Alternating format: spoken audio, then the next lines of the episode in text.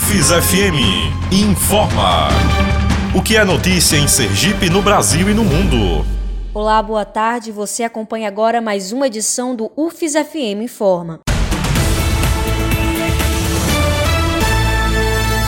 Estudo da UFES prevê 100% de ocupação dos leitos de UTI para a Covid-19 em Sergipe no prazo de oito dias. Quem tem mais informações é Gabriela Rosa.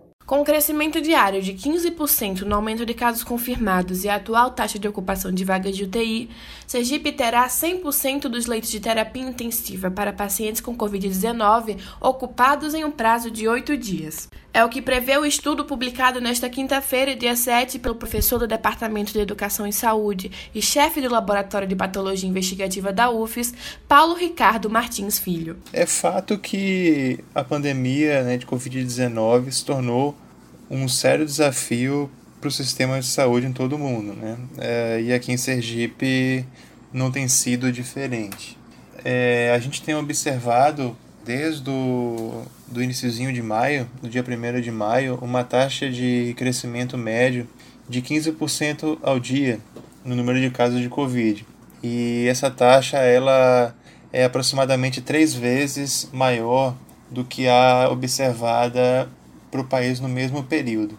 Então a gente acabou fazendo um estudo uh, na tentativa de projetar tá, a curva da epidemia para esse mês de maio e tentar apresentar previsões em relação à necessidade de leitos de UTI. Atualmente, o estado tem 85 leitos de UTI exclusivamente para atender casos da doença, sendo 46 na rede pública e 39 em hospitais privados. Com 30 pacientes em tratamento intensivo, a taxa de ocupação dessas vagas é de 35,5%. Os dados são do boletim epidemiológico divulgado nesta quarta-feira pela Secretaria Estadual da Saúde.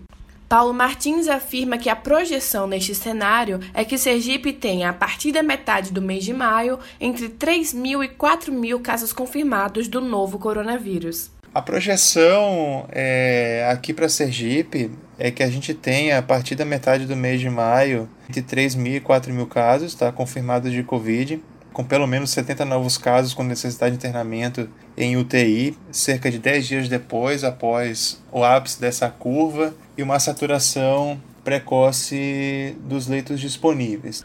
O estudo sugere a ampliação dos leitos nas próximas duas semanas, com aumento gradual até o fim do mês, e recomenda a decretação imediata de quarentena, pelo menos por 15 dias, com a restrição obrigatória do trânsito de pessoas sadias e a manutenção de serviços essenciais como supermercados, padarias e farmácias.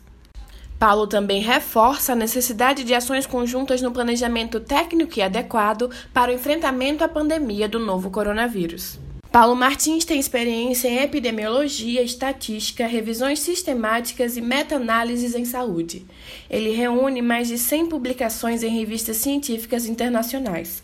Professor do Departamento de Educação em Saúde do campus de Lagarto e chefe do Laboratório de Patologia Investigativa do Hospital Universitário de Aracaju, também é professor do Programa de Pós-Graduação em Ciências da Saúde, Núcleo de Pós-Graduação em Medicina e Programa de Pós-Graduação em Odontologia sob supervisão de Josafa Neto, Gabriela Rosa para a Rádio UFES FM.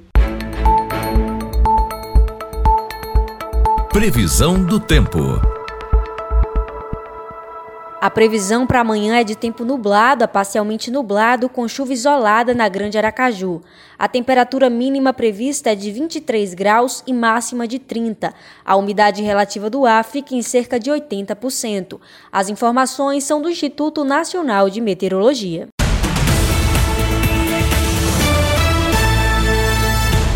O governo de Sergipe anunciou hoje a prorrogação até o dia 18 deste mês do decreto com medidas de distanciamento social devido à pandemia do novo coronavírus.